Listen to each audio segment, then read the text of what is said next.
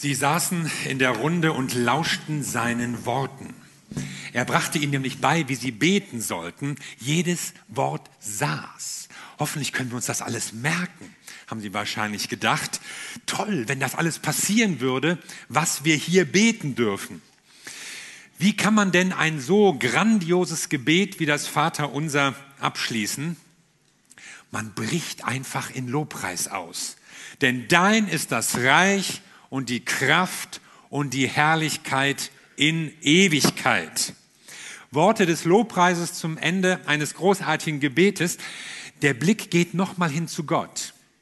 Nochmal weggelenkt von uns. Bei den letzten Bitten ging es ja eher so um uns, ja, unser täglich Brot, gib uns und vergib uns unsere Schuld und führe uns nicht in Versuchung, erlöse uns von dem Bösen. Und ja, das ist ja auch alles wichtig. Ich brauche Essen. Danke, dass du mich versorgst. Ich brauche Vergebung. Ja, Gott, danke, dass du mir vergibst. Ich brauche auch Bewahrung, damit ich nichts Böses tue. Ich brauche Erlösung vom Bösen. Alleine ist das Böse für mich zu stark, aber Gott sei Dank, Jesus ist stärker und hat das Böse überwunden. Genau, und damit sind wir beim abschließenden Lobpreis. Dein ist das Reich die Königsherrschaft Gottes. Darum geht es. Wir bekennen uns zu unserem Herrn als dem Herrscher der Welt. Wir freuen uns auf die Herrschaft Gottes, auf ein Reich des Friedens und der Gerechtigkeit. Wir träumen von einer Welt, die nach den Werten von Jesus Christus gestaltet wird, nach seinem Vorbild. Das soll doch unser Leben, das soll doch unsere Welt bestimmen. Und in dieser Hoffnung beten wir, in dieser Hoffnung leben wir, arbeiten wir.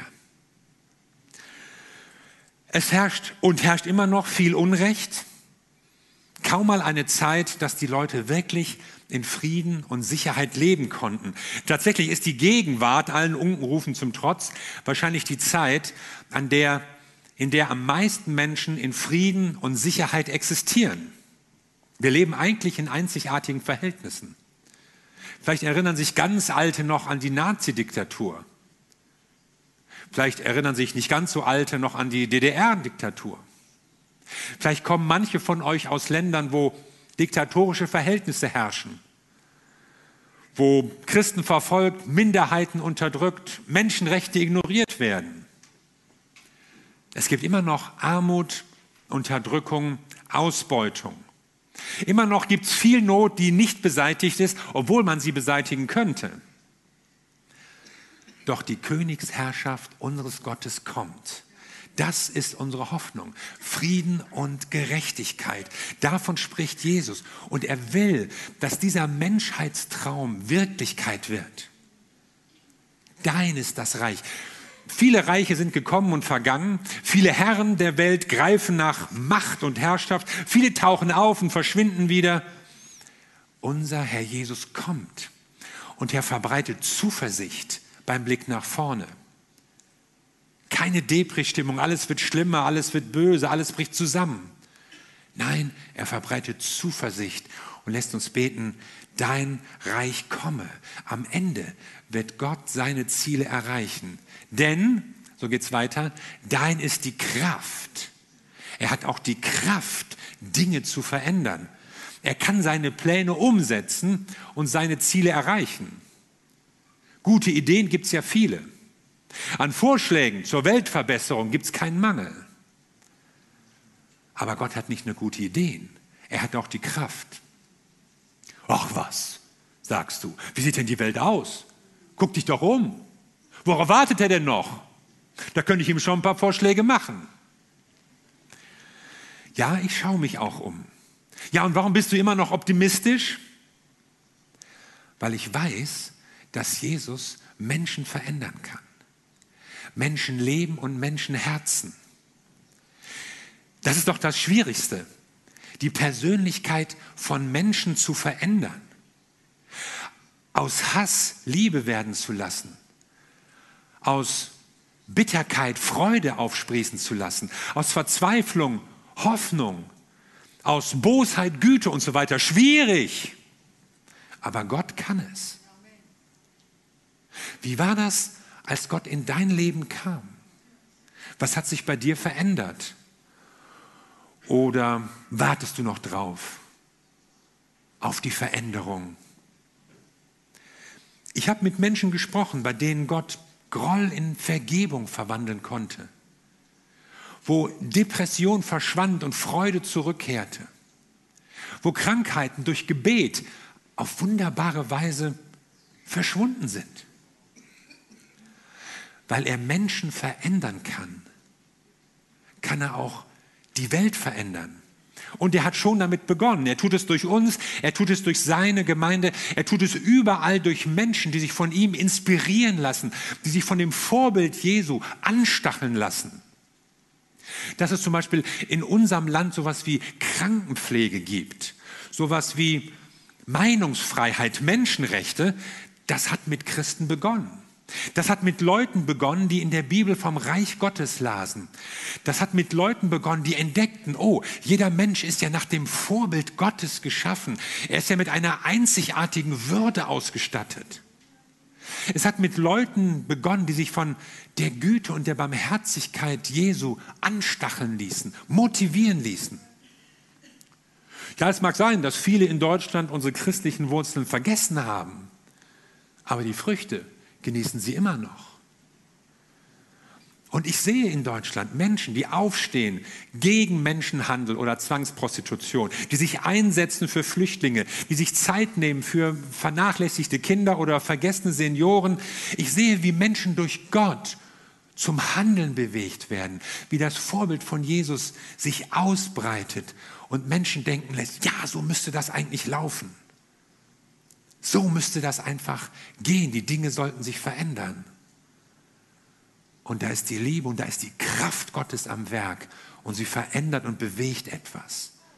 Dein ist die Kraft und dein ist auch die Herrlichkeit. Gott, du bist großartig, beeindruckend, wunderbar es geht hier um Schönheit, es geht um den Glanz Gottes. Es gibt ja Dinge, die uns Menschen einfach begeistern, die eigentlich alle irgendwie toll finden. Ja, bestimmte Städte, die komplett überlaufen sind, für die soll jetzt zum Teil ein Eintrittsgeld eingeführt werden. Oder Bilder, ja, wenn du die Mona Lisa sehen willst, da musst du stundenlang anstehen. Oder das Abendmahl von Leonardo da Vinci in Mailand.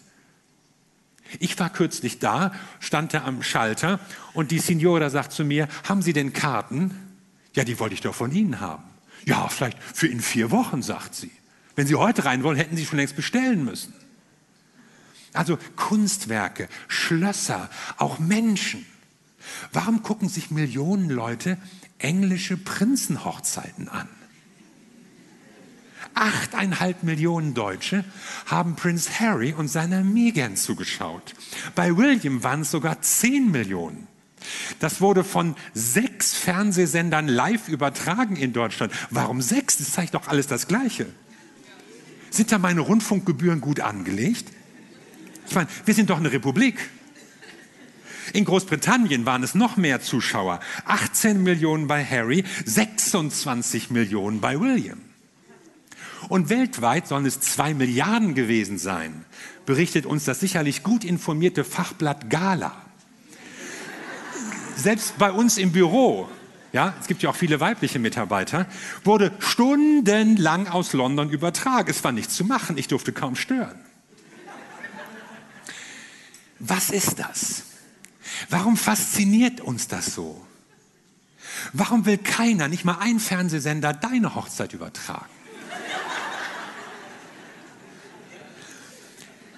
Irgendwie strahlt eine königliche Hochzeit eine gewisse Glorie aus.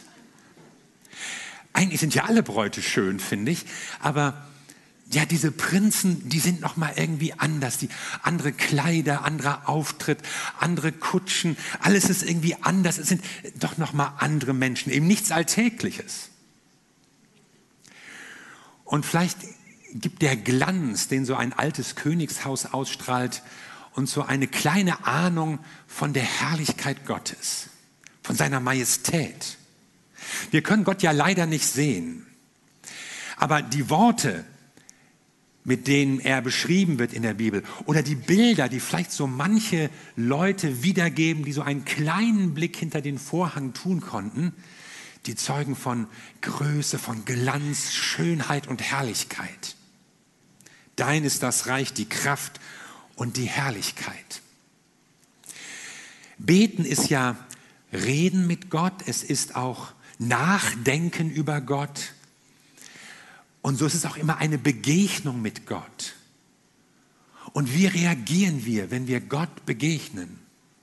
Wir reagieren mit Lobpreis, mit Freude, mit Begeisterung, mit Respekt, mit Ehrfurcht. So endet dieses Gebet. Nun gehört ja dieser wunderbare Abschlusssatz anscheinend nicht zum ursprünglichen Text des Vaterunsers. Ihr habt vielleicht in mancher Bibelübersetzung schon mal den Hinweis gelesen, dass dieser Satz in den ältesten Handschriften fehlt. Offenbar wurde aber das Gebet des Herrn sehr bald mit diesem Satz gebetet, so dass er eben doch noch Eingang in die Evangelien gefunden hat, aber nicht in die ältesten Handschriften. Was bedeutet das jetzt? Hat Jesus das jetzt gesagt oder nicht? Wir merken, dass die Bücher der Bibel eine Geschichte haben. Die sind nicht einfach so vom Himmel gefallen und dann waren sie da oder sind auch nicht diktiert worden, sondern sie wurden von Menschen geschrieben, die Gottes Worte oder Gottes Taten aufgeschrieben haben, geisterfüllte Menschen, inspirierte Menschen. Und der Heilige Geist wachte darüber, dass das, was Gott haben wollte, in der Bibel seinen Niederschlag fand. Deshalb sprechen wir von der Inspiration der Bibel durch den Heiligen Geist. Und auch wenn diese Lobpreisworte nicht zum ursprünglichen Text gehören, dann passen sie doch genau zur Botschaft der Bibel und unterstreichen das, was Gottes Anliegen ist und sind offenbar in der Gemeinde, in der Zeit, in der die Evangelien entstanden, gebetet worden, weil man einfach diesen Lobpreis, diese Anbetung Gottes damit ausdrücken wollte. Das, was Menschen empfinden, wenn sie beten, wenn sie über Gott nachdenken, Dankbarkeit, Freude, Begeisterung, das findet hier seinen Niederschlag. Und deshalb beten wir sie auch und reden drüber, singen sie vielleicht, weil es in der Bibel steht und Gottes Willen entspricht seine Herrschaft, seine Kraft, seine Herrlichkeit. Das alles drückt etwas von der Majestät Gottes aus. Nach all den Anliegen, auch dem Glauben, auch den Bitten, was wir so vorgetragen haben, kommt am Ende ein Lobpreis, der nochmal so bündelt, Gott, das bedeutest du mir. Manche fragen sich ja, warum muss in den Kirchen immer gesungen werden oder musiziert? Ist das zur Unterhaltung? zur Auflockerung des Programms, weil die sonst noch mehr reden würden, als sie sowieso schon reden? Oder geht es um den Lobpreis Gottes? Darum geht's. Wir drücken unsere Freude über Gott aus. Die Freude über seine kommende Herrschaft, die Begeisterung über seine Kraft, die wirkt, die Dankbarkeit, dass wir ihn mit seiner Herrlichkeit kennen dürfen. Und weil wir das gemeinsam tun wollen, singen wir eben. Das kann man gut gemeinsam machen. Also Lobpreis ist Bekenntnis, aber es ist auch immer Ausdruck der Beziehung zu Gott. Wir danken ihm für das, was er für uns ist, was er in unserem Leben tut. Und im Lobpreis haben wir ihn mit seiner Schönheit, mit seiner Kraft, auch mit seinen guten Taten vor Augen. Und wir drücken unsere Freude aus, das, was wir ihm verdanken, und noch viel mehr, auf das wir uns freuen dürfen. Dein ist das Reich, dein ist die Kraft, dein ist die Herrlichkeit und das in Ewigkeit. Nun ewig, das ist ja so ein Wort, das macht mir ein bisschen Angst. Irgendwas, das ewig dauert. Der Komponist John Cage hat mal ein Musikstück komponiert und es mit der Aufführungsanweisung versehen, so langsam wie möglich. Was ist denn so langsam wie möglich? So schnell wie möglich, das kann man sich vorstellen. Also irgendwann bewegst du die Finger oder machst irgendwas und dann geht es auch nicht mehr schneller und dann hast du das Tempo erreicht. Aber so langsam wie möglich. Eine Einspielung auf der Orgel dauert 29 Minuten. 29 lange Minuten. 29 langweilige Minuten. Könnte man das noch langsamer spielen? Eine Stunde? Zwei? Einen ganzen Tag? Spätestens wenn der Organist pensioniert wird, müsste es aufhören. Das ist doch Quatsch. Ich war mal in Halberstadt. Und dort in der St. Bukadi-Kirche wird dieses Stück aufgeführt. Und die Aufführung dauert 639 Jahre. Genau. 639 Jahre. Den Schlussakkord im Jahre 2640 wird leider keiner von uns mehr erleben. Wer sitzt denn da an der Tastatur? fragst du jetzt ganz mitleidig. Das ist irgendwie so eingestellt. Ja, es macht so ein Computer, der übernimmt das Spiel. Doch viel hat ja nichts zu tun, denn zum Tonwechsel kommt es ja nur so etwa alle sieben Jahre. Das nächste Mal wieder im September. Dann wird nämlich das Dis von vor sieben Jahren zum Gis, so düt, düt ungefähr. Und dann bleibt der Ton dann so stehen. Manche finden diese Idee ganz toll und machen da so ein touristisches Happening draus. Andere schütteln den Kopf und spotten nur über diese, diese, diese sinn- und talentbefreite Kunstavantgarde. Also mir ist das auch zu langweilig. Ich meine, das, das dauert ja ewig. Und dann heißt es plötzlich, ewig werden wir ihn preisen. Habt ihr das Lied auch schon mal gesungen? Und dann denkst du vielleicht auch, oh nein, ich kriege schon Blasen an den Fingern, wenn ich an das ewige Hafenspiel denke. Wie, wie soll das denn dann da werden, wenn wir auf irgendeiner Wolke schweben? Ewig. Wie benutzen wir dieses Wort? Eigentlich immer in schwierigen Situationen. Ja, an der Bushaltestelle müssen wir ewig auf den Bus warten. In einer Schlange an der Kasse musste ich ewig anstehen. Auf den Autobahnen müssen wir ewig uns mit diesem Stop and Go abfinden. Der Ring 2 ist schon ewig eine Baustelle. Wann bist du das letzte Mal ohne Stocken und Stau durch Hamburg gefahren? Weißt du nicht? Ich auch nicht. Wir benutzen ewig meistens genervt für einen Zeitraum, der einfach zu lang ist. Es klingt nach lang und langweilig. Warten müssen. Und warten wollen wir nicht mehr. Alles muss schnell gehen, sofort. Ich will einen schnelleren Computer haben. Ich will meine Bestellung sofort haben. Ich will sofort bedient werden. Zack, zack, zack. Und dann kommt der ewige Gott und sagt, ihr kommt alle zu mir in die Ewigkeit und ihr werdet ewig preisen und singen und loben. Die Einzigartigkeit Gottes seine Lebensfülle, seine Kraft, seine grenzenlose Liebe und Güte, das drückt die Bibel mit dem Wort ewig aus. Sie macht damit deutlich, Gott ist ohne Ende und auch all das Gute, was er verkörpert, das hört nicht irgendwann auf. Er hat eine unendliche Lebenskraft und Daseinsfreude und das auch für uns. Ich bin nennt er sich ja auch, ja gegenüber Mose stellte sich mal vor mit dem Namen, ich bin der ich bin. Ich heiße nicht nur irgendwie, ich, ich bin es einfach. Und deshalb gehört ihm auch das Reich und die Kraft und die Herrschaft für immer. Nicht nur heute, morgen, übermorgen, für immer und ewig. Und die Bibel benutzt dieses Wort Ewigkeit und meint damit einmal so einen unbegrenzten Zeitraum ohne Anfang und Ende.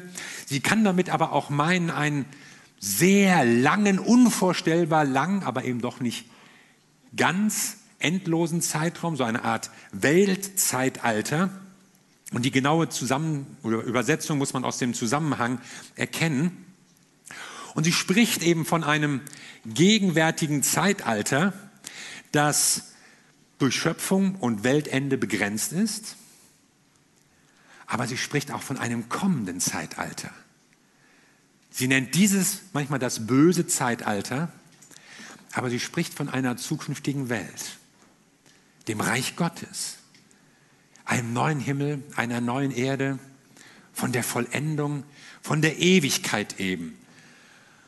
Und da gehörst du hin.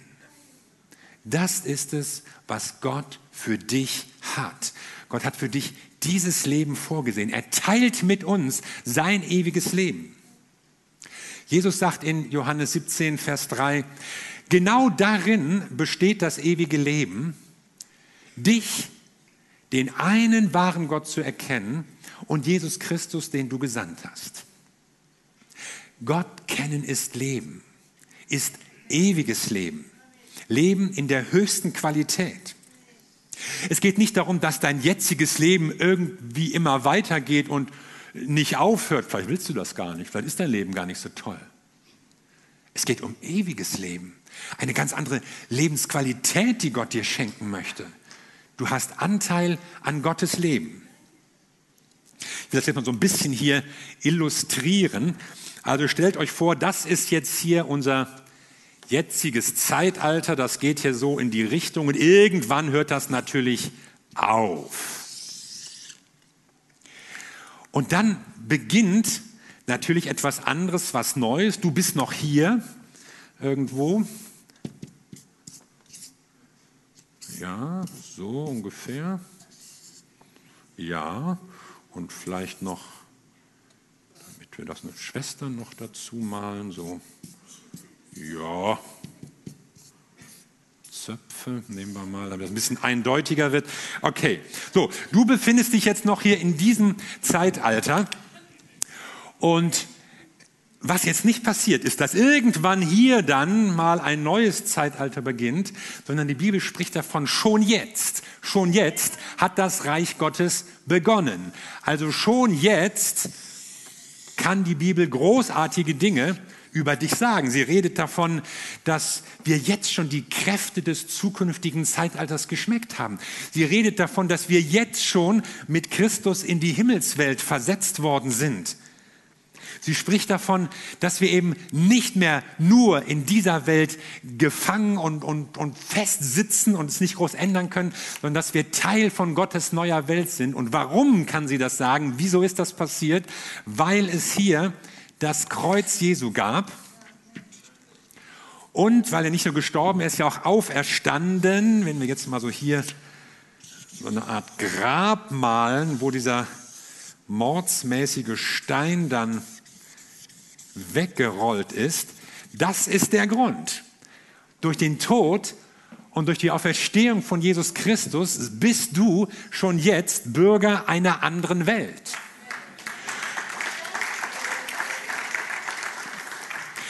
In Deutschland gibt es ja immer Diskussionen so um die doppelte Staatsbürgerschaft, aber äh, du musst es ja der Bundesregierung nicht verraten. Du hast eigentlich schon eine andere Staatsbürgerschaft. Du bist Bürger in Gottes Reich, in Gottes neuer Welt. Es gibt in der Bibel dieses, dieses spannungsreiche schon und noch nicht. Ja, einerseits sind wir noch hier und manches läuft nicht so gut, aber andererseits bist du schon, weil Jesus gestorben und auferstanden bist, Teil von Gottes neuer Welt, von Gottes Reich.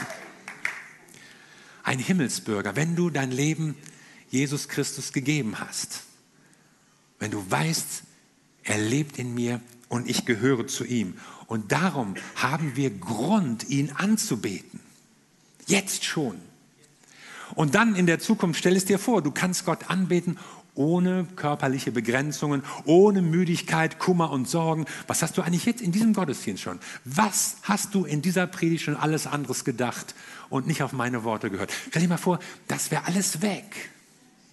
Ohne Schmerz, ohne Ärger, ohne Zeitdruck, ohne Angriffe, Ablenkungen, Attacken oder sowas. Einfach in einer Welt Gottes zu sein, wo es das Böse nicht mehr gibt. Und Jesus mit seiner Schönheit den Ton angibt. Und denk mal drüber nach und dann wirst du keine Angst mehr haben, dass dir das irgendwie zu langweilig sein könnte. So, jetzt kommt noch das letzte Wort in diesem Gebet, in dem Vater unser, und das lautet Amen. Und das heißt so viel wie so ist es. Es ist eine Bestätigung von Gebeten für deine eigenen Gebete, auch für die Gebete anderer. Es ist auch eine Entscheidung zum Gehorsam.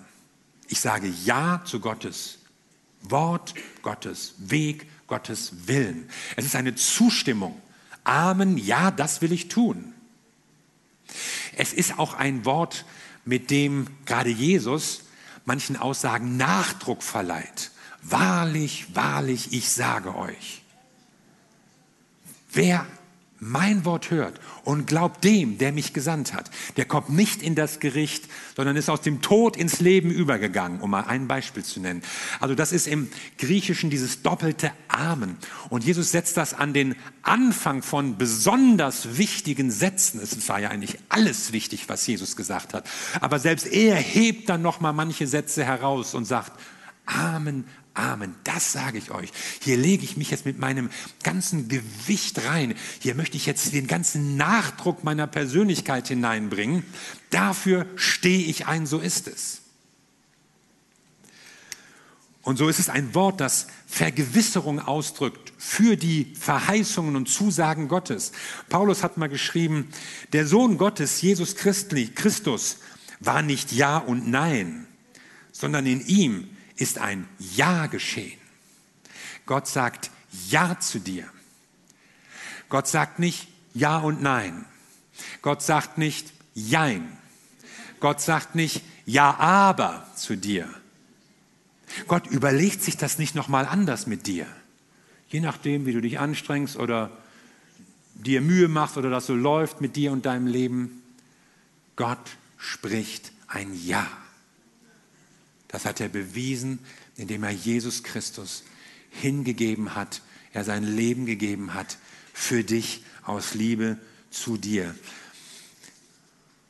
Und deshalb haben wir Hoffnung. Und deshalb ist Arme nicht nur so eine Abschlussformel für Gebete. Irgendwie muss man das mal zu Ende bringen. Ja? Auch nicht so ein Schlusswort im Gottesdienst, dann weiß man, jetzt können wir gehen. So sicher wie das Armen in der Kirche, so diesen, diesen Spruch gibt es ja auch. Es ist auch nicht so ein ruppiges Basta, ja, Basta. Wir hatten ja auch so einen Basta-Kanzler. Sondern es ist eine Bekräftigung, Ausdruck des Glaubens, Bekenntnis, Bestätigung, Zuspruch auch. Wer Amen sagt, der sagt nicht, ja, jetzt ist endlich Schluss, wo ist meine Handtasche, jetzt kann ich gehen, sondern wer Amen sagt, sagt, ich stimme dir Gott zu. Ich sehe das genauso. Ja, ich will, dass es so passiert, wie du es sagst. Ich werde mich daran halten, an dein Wort, an deine Gebote. Es bedeutet, ich glaube dir. Und damit ist es ja auch Ausdruck einer Beziehung. Einer Beziehung, die du zu Gott hast. Und wenn du Amen sagst, beziehst du Position. Kommst du raus aus dem Schwammigen. Du sagst, ja, Gott hat ewiges Leben für mich und das will ich haben. Du sagst Ja zu dem Gott, dem die Herrschaft und die Kraft und die Herrlichkeit gehört. Du stellst dich auf seine Seite, so wie er sich schon auf deine Seite gestellt hat. Du lavierst nicht mehr, du hingst nicht mehr hin und her. Du hast deinen Platz gefunden an der Seite Gottes. Und wenn du das nächste Mal Amen sagst, dann sag das nicht einfach so, gedankenlos, so als, als Füllwort, äh, ah, quasi, Amen oder so, sondern sag das mal ganz bewusst. Ja, Gott, ich stimme dir zu. Ja, Gott, das will ich. Ich sehe das genauso und ich will mich an dein Wort halten. Amen. Ihr habt es verstanden. Amen.